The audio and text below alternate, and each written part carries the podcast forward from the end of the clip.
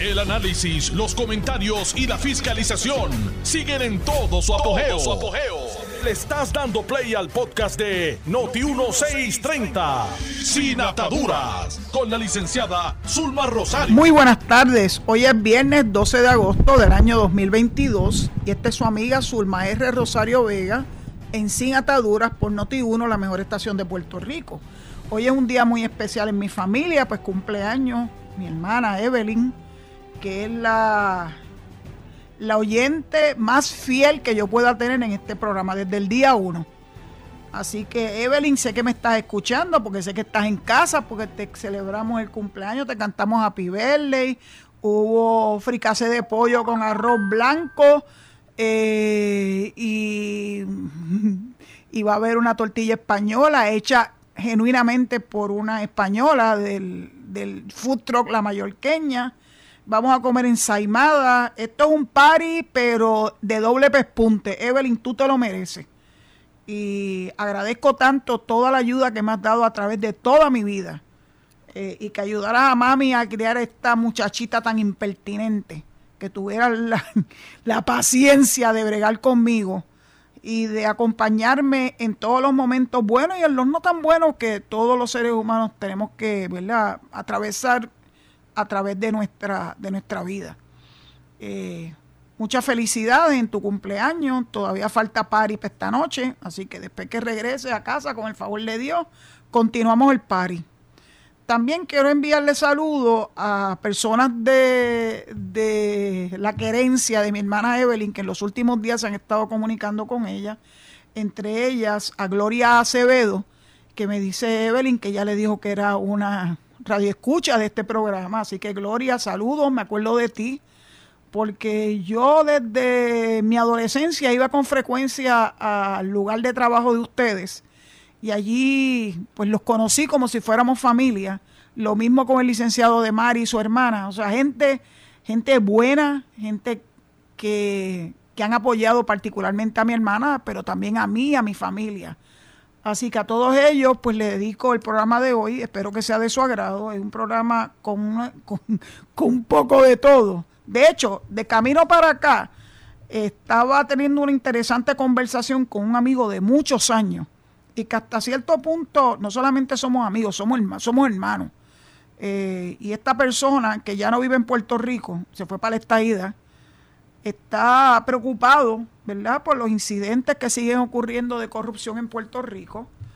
Y entonces me dice que lo más triste de todo es el Departamento de Educación, que él pudo poner a su niña eh, en una escuela y que cuando la escuela superó, superió, superó cierta cantidad de estudiantes, el Board of Education eh, ordenó eh, la construcción de una escuela adicional para poder manejar esa, esa alza en matrícula. Entonces, querido amigo mío, que posiblemente me estés escuchando, allá en la estadidad, hay unas grandes diferencias entre Puerto Rico y Estados Unidos. En primera instancia, en el estado de Florida donde tú vives y donde disfrutas de la estadidad, eh, son los county boards los que tienen la autoridad para tomar decisiones de esa envergadura. En Puerto Rico, lamentablemente, la matrícula no está subiendo, está bajando. Y eso obedece a muchas cosas. La tasa de natalidad de Puerto Rico se ha reducido considerablemente. Y por ende no podemos estar hablando de construir escuelas. El último que construyó escuelas fueron las 100 escuelas del siglo XXI que construyó Luis Fortuño. Después de eso no se han vuelto a construir ni una escuela más las que están ¿verdad? construyendo, que son de carácter eh, no permanente en Guánica, que son también state of the art, se hacen en vagones, pero son unos vagones extraordinarios, con todo lo, ¿verdad? con todo lo que se requiere para poder tener un salón de clase decente. Las cosas no son iguales en Puerto Rico, ese county board es por elección. Imagínense en Puerto Rico una elección de county boards, los que van a tomar en sus manos la determinación de las escuelas, cómo se el presupuesto, eh, de qué forma, si se van a abrir nuevas escuelas, si se van a cerrar escuelas, etcétera, etcétera. Imagínense eso, nada más que por un ratito. ¿Cómo ustedes creen que acá en Puerto Rico, que tenemos una terrible eh, tradición de politizarlo todo, que si eres rojo, que si eres verde, que si eres azul, que si eres violeta, que si eres cualquier color. Yo me imagino estas personas haciendo su mejor esfuerzo, ¿verdad?, por ser elegido para formar parte de esa, esa junta escolar eh, y los políticos metidos en el medio. Ah, este es mi candidato, aquella es mi candidata, etcétera, etcétera. No es tan fácil, no es tan fácil. en los estados ya hay una experiencia de, de siglos de cómo manejar estos asuntos sin que necesariamente intervenga la política partidista. Esa es la cruda realidad. Entonces, cuando me dijo, pues que la corrupción, pero este mi corazón.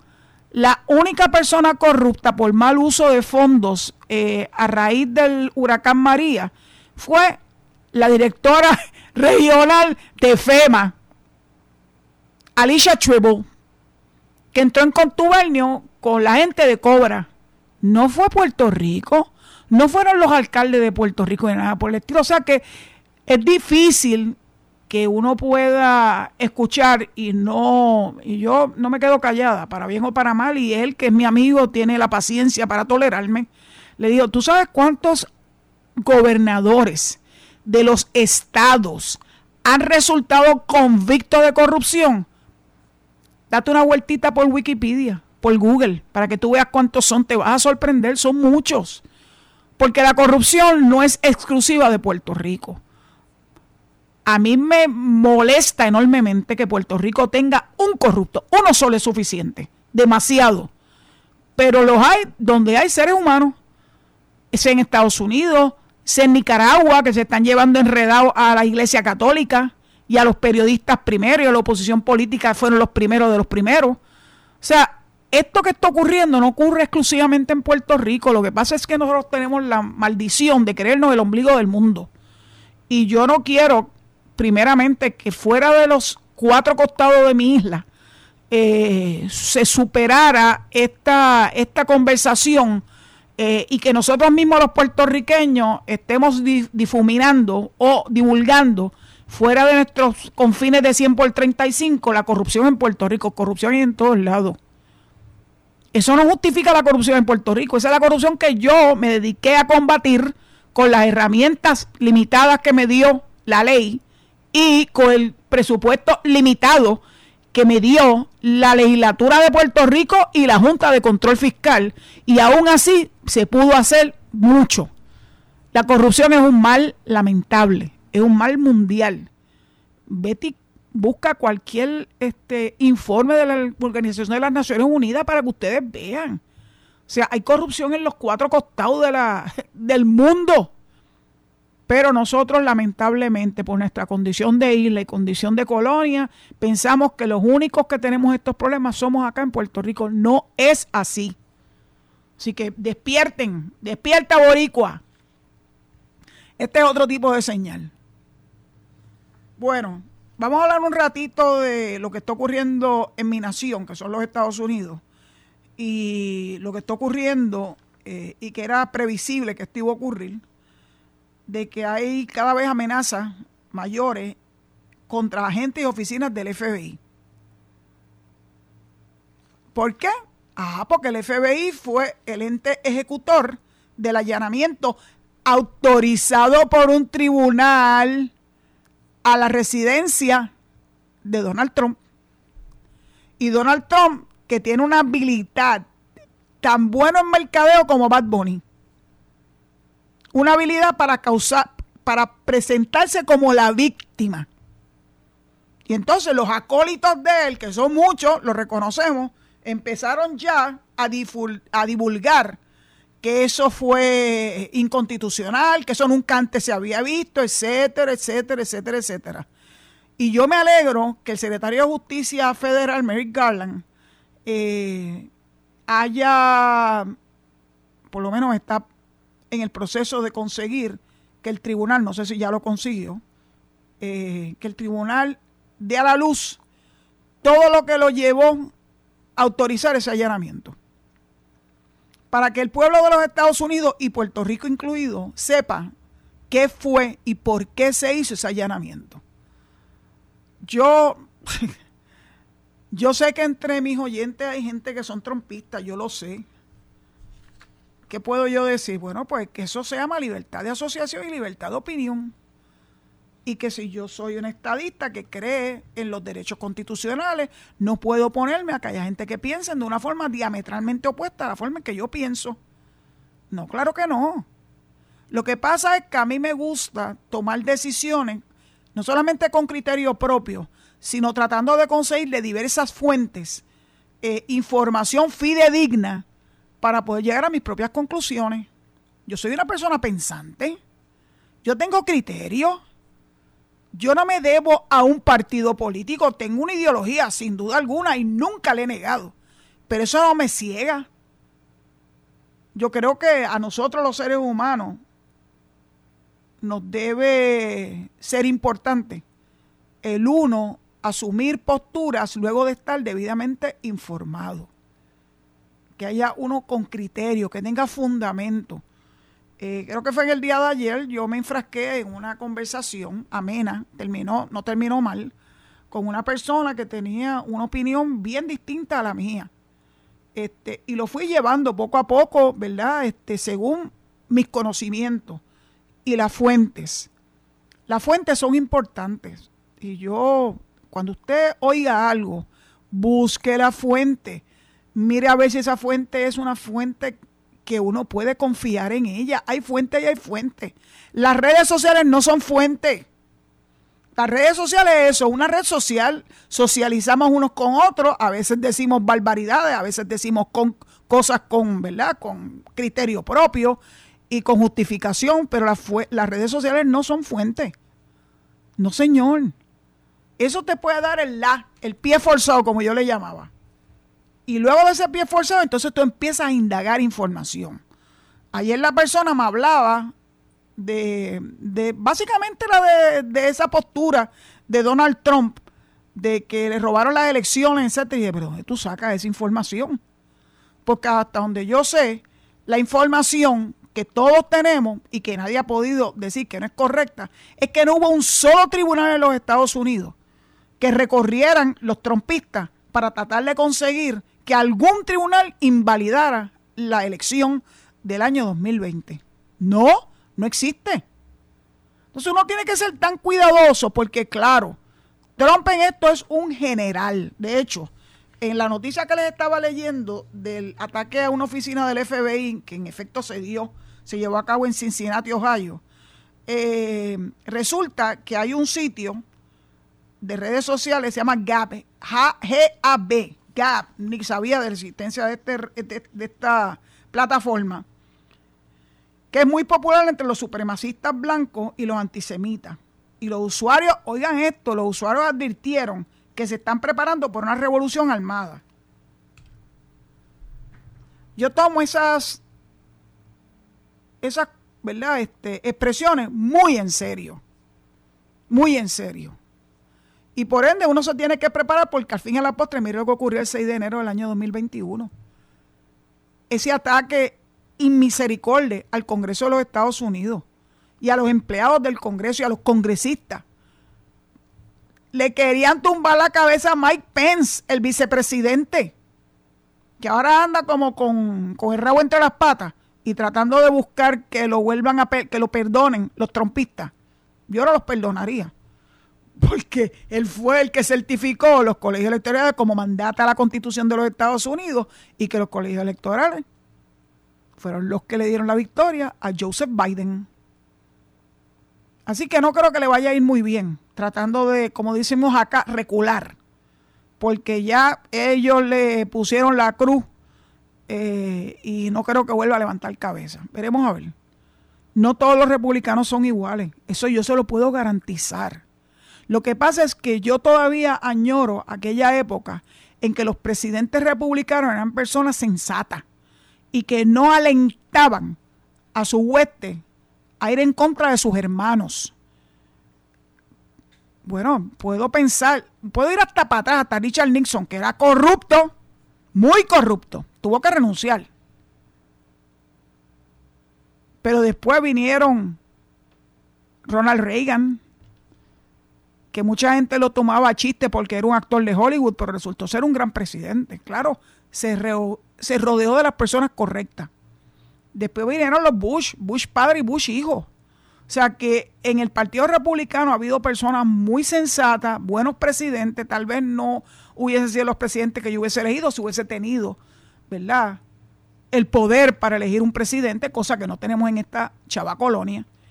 Eh, y bueno, hicieron un, un trabajo razonable, decente, pero jamás, jamás ha habido un republicano como Donald Trump que ni siquiera era republicano. Esto es lo más increíble. El Partido Republicano dejó que una persona que no es republicana y que lo admitió públicamente eh, sea quien lidere ese partido y lo haya llevado donde lo está llevando. Él va a aprovechar esta coyuntura del allanamiento a su casa en Mar-a-Lago, en Florida, para cantarse víctima y para seguir creciendo sus huestes eh, ultraderechistas muchos de ellos racistas, anti-hispanos y anti-puertorriqueños. Por eso para mí me resulta tan increíble ver a tantos puertorriqueños apoyando a este tipo de personajes. Este es un personaje, como un personaje mediático de la televisión. Ese que todavía está en, ¿cómo se llamaba la serie de televisión? Que él era el, el que estaba a cargo. Uh, The Office o algo así uno, uno tiene que tener la capacidad de discernir, de pensar, de analizar. Yo sé que Joe Biden no va a la reelección. Puede decir mil veces que sí porque no puede haber un lame dog president. Una persona que desde ya diga que no va a correr a la próxima elección. Pero cualquiera persona que tenga dos dedos de frente sabe que Joe Biden no va a correr en la próxima elección. ¿Quién va a ser el candidato? Pues no se sabe, todavía falta, wow, estamos en el 2022, todavía falta un poco más de dos años. Ya veremos. ¿Por qué tienen tanta prisa? Para tratar de buscarle los cinco patas al gato, sí, eso es lo que hacen todos los políticos. Y buscarle todos los deméritos que pueda tener un candidato en particular para destrozarlo. Así que saben ustedes que la razón por la cual las personas que van a correr en una elección o que van a participar en una elección tratan de mantenerse a rescoldo hasta el tiempo necesario para tener que hacerlo público. En Puerto Rico tienen que hacerlo en diciembre del año 2023. Así que todavía aquí hay duda. Yo sé que el gobernador Pierluisi ha dicho públicamente que sí que él está interesado en su renominación por el PNP. Hay otros que dicen que la que va a correr es Jennifer, pero Jennifer ha sido bastante consistente de que ella se prepara para un, para un nuevo término como comisionada residente. Si ella cambia de opinión en el, en el camino, pues todo lo vamos a saber en diciembre del 2023. Y en junio del 2024 sabremos cuáles son las, ¿verdad? Eh, si hay primarias eh, y quiénes van a ser los candidatos, cuál es la prisa. Si bendito, y todavía yo me siento que todavía recién pasamos las elecciones del 2020. Así que no deben tener prisa. En Estados Unidos tampoco debe haber prisa, salvo que en estos momentos, en noviembre de este año, de este año, o sea, estamos hablando, estamos en agosto, en noviembre, dentro de eh, tres meses, se van a llevar a cabo para el Congreso de los Estados Unidos lo que se llaman unos midterm elections. Esas elecciones de medio término están obligadas por la Constitución. Los representantes a la Cámara, que se le llaman congresistas, eh, tienen que ir nuevamente a la papeleta. Los que quieran reengancharse y los nuevos que quieran entrar en esas elecciones de medio término están todos los escaños este, sujeto a la determinación de esa, de esa elección. En este año se da una circunstancia particular que es que acabamos de pasar por un censo en el año 2020 y se tabularon los números en el 2021 y como consecuencia de ello ha habido un redistricting, o sea, una redistribución. En Puerto Rico la redistribución está contenida, ¿verdad?, que hay que llevarla a cabo eh, porque así lo determina la Constitución de Puerto Rico ya se terminó la de Puerto Rico. Al principio hubo dos o tres que tenían molestia, porque ellos estaban acostumbrados a su pedacito, eh, a lo que ellos ya lo tenían, como decimos, achocado. Eso fue lo que le pasó a Luis Raúl Torres, que brincó de bando de ser popular a ser un independiente. eh, porque se dio cuenta que su precinto 2 había cambiado sustancialmente de configuración y que no le iba a ser beneficioso como él estaba acostumbrado por muchísimas décadas. Así que las cosas cambian, las noticias cambian como dice Noti1. Es la verdad de la vida. Nada es estático, nada es estático. El amor por Dios es el único que yo considero que es estático, que puede acrecentarse con el favor de Dios, eso es lo que uno quisiera. Uno quisiera que, que, esa, que esa fe siguiera aumentando, pero todo lo demás no es estático, todo se puede, todo puede cambiar con el paso del tiempo. Estén pendientes de los acontecimientos que ocurren como consecuencia del allanamiento a Maralago. Estén pendientes de las expresiones de Donald Trump. Estén pendientes a, a la hueste de Donald Trump. Porque ya hay por lo menos unos que están dispuestos a formar el titingo en los Estados Unidos y crear una nueva guerra civil. Yo espero que eso no ocurra. Pero por otro lado, también reconozco que eso es parte de vivir en un país democrático. Vivir en la democracia no es fácil. Hay que tener una gran tolerancia, una gran tolerancia. Hay que tener respeto en dosis enormes. Y no es fácil, porque todo el mundo quiere arrimar la sardina, la sardina a su brasa, todo el mundo. Nadie está exento de eso. Es cuestión de observar. Observemos, por el momento estamos observando desde lejito. Ya veremos lo que ocurre en los próximos días y que ojalá esa, esa amenaza no se, no se concrete. Bueno, me tengo que ir a la pausa. Eh, recuerden que hoy los teléfonos están disponibles para sus llamadas a través del 787-832-0760, 832-0760. Nos escuchamos en breve. Estás escuchando el podcast de Sin Atadura. Sin Atadura. Con la licenciada Zulma Rosario. Por Noti1630. Noti1. Saludos conmigo. Sí. Saludos, Zulma, eh, licenciada. Un placer inmenso poderle saludar, Molina de Santurce. Adelante, Molina qué bueno, como usted dijo, que existe la diversidad y dentro de la democracia el poder decidir con relación a Trump, ¿verdad? Y otras personas que puedan estar disponibles eventualmente. Habiendo dicho eso, menos importante, es importante, más para que redundancia, es importante por lo menos en mi caso, concentrarme en Puerto Rico. Y hay personas que lamentablemente son altamente manipulables, especialmente cuando ellos adquieren información de los medios. No todos los medios están diciendo la verdad. O sea, acuérdense que cada cual arrima la salida a su grasa. Habiendo dicho eso, y no menos importante, es bien triste que si yo me divorcio tres, cuatro, cinco, diez veces, eventualmente tenga a pensar y a, eh, a, tratar de juzgar a todas las mujeres de ahí en adelante como la mala experiencia que antes tuve. Ese es lamentable el caso de Riverita.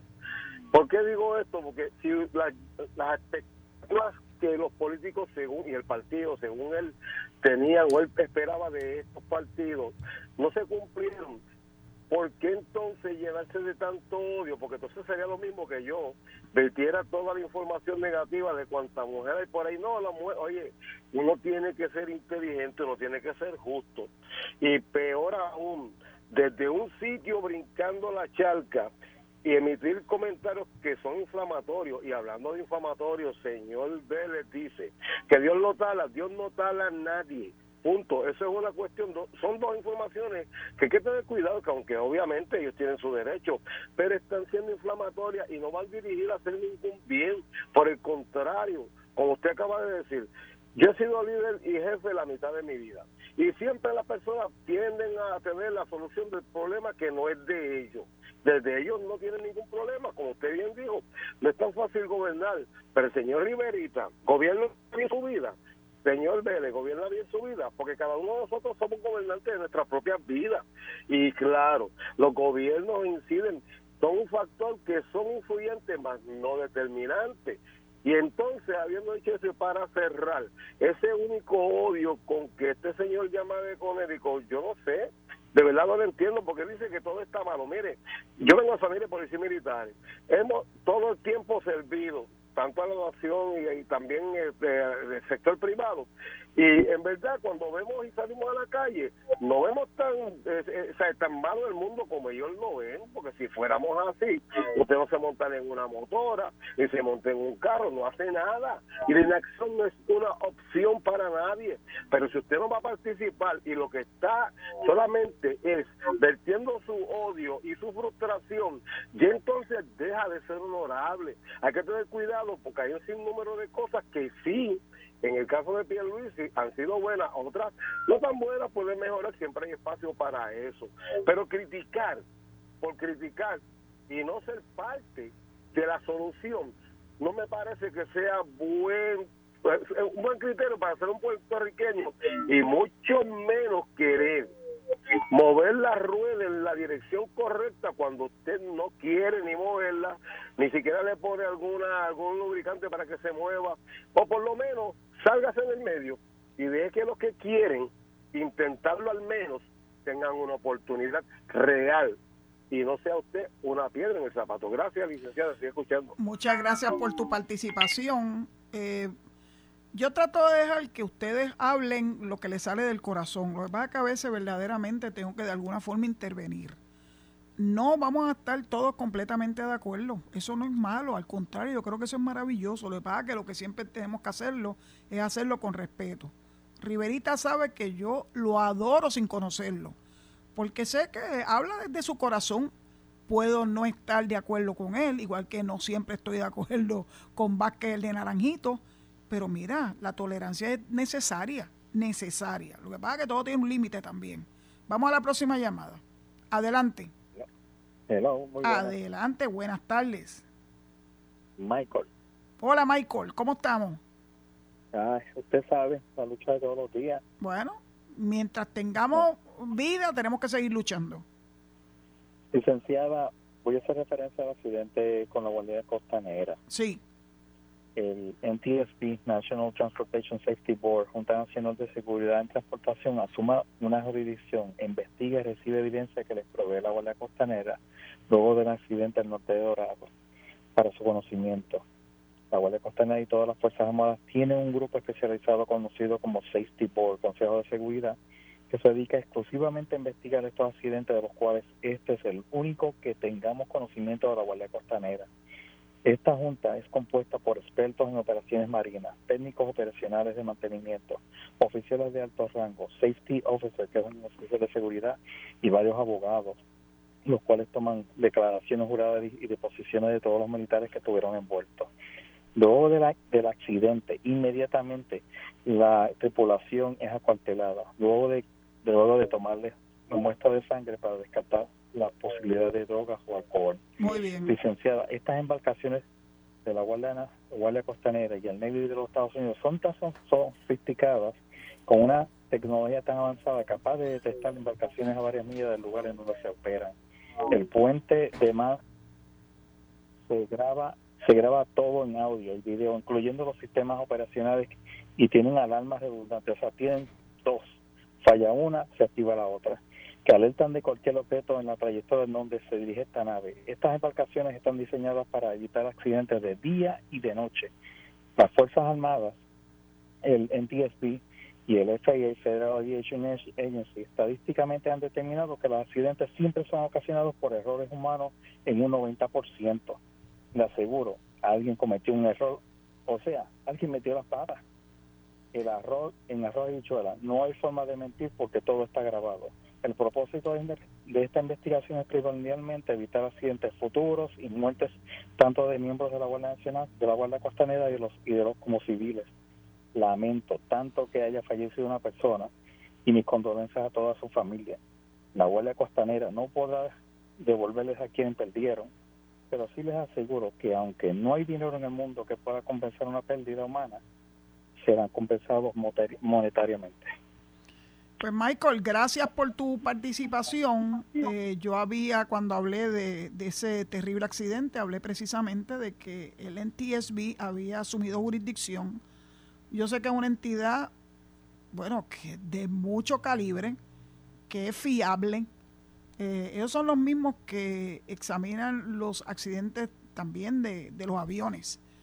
Así que traen, traen a, ¿verdad? al proceso investigativo a expertos en la materia y aquí se sabrá quién, quién cometió el error y por qué lo cometió.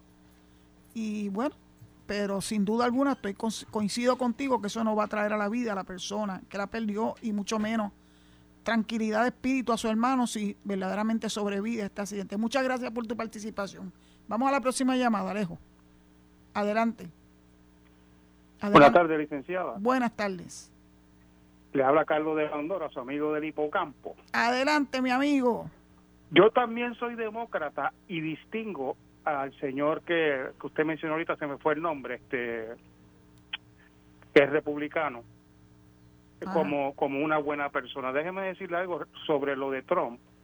Hace par de días estaban diciendo muchos analistas, más vale que tengan algo, porque si no van a revivir a Trump. Y yo sabía que tenían algo cuando vi al senador Rand Paul en Fox News diciendo que dando dando ah, como diciendo que los, los, federales podían plantar evidencia y Ay, por Dios. Eh, eh, los senadores saben cosas de antemano esta gente ya están adelantando que va y, fíjese lo que sucedió los demócratas tienen un ala que yo no que yo no estoy de acuerdo con ella, el ala extremista de izquierda. Sin embargo, lo hemos podido controlar. Fíjese que a la gente de, de Bernie Sanders se ha alineado.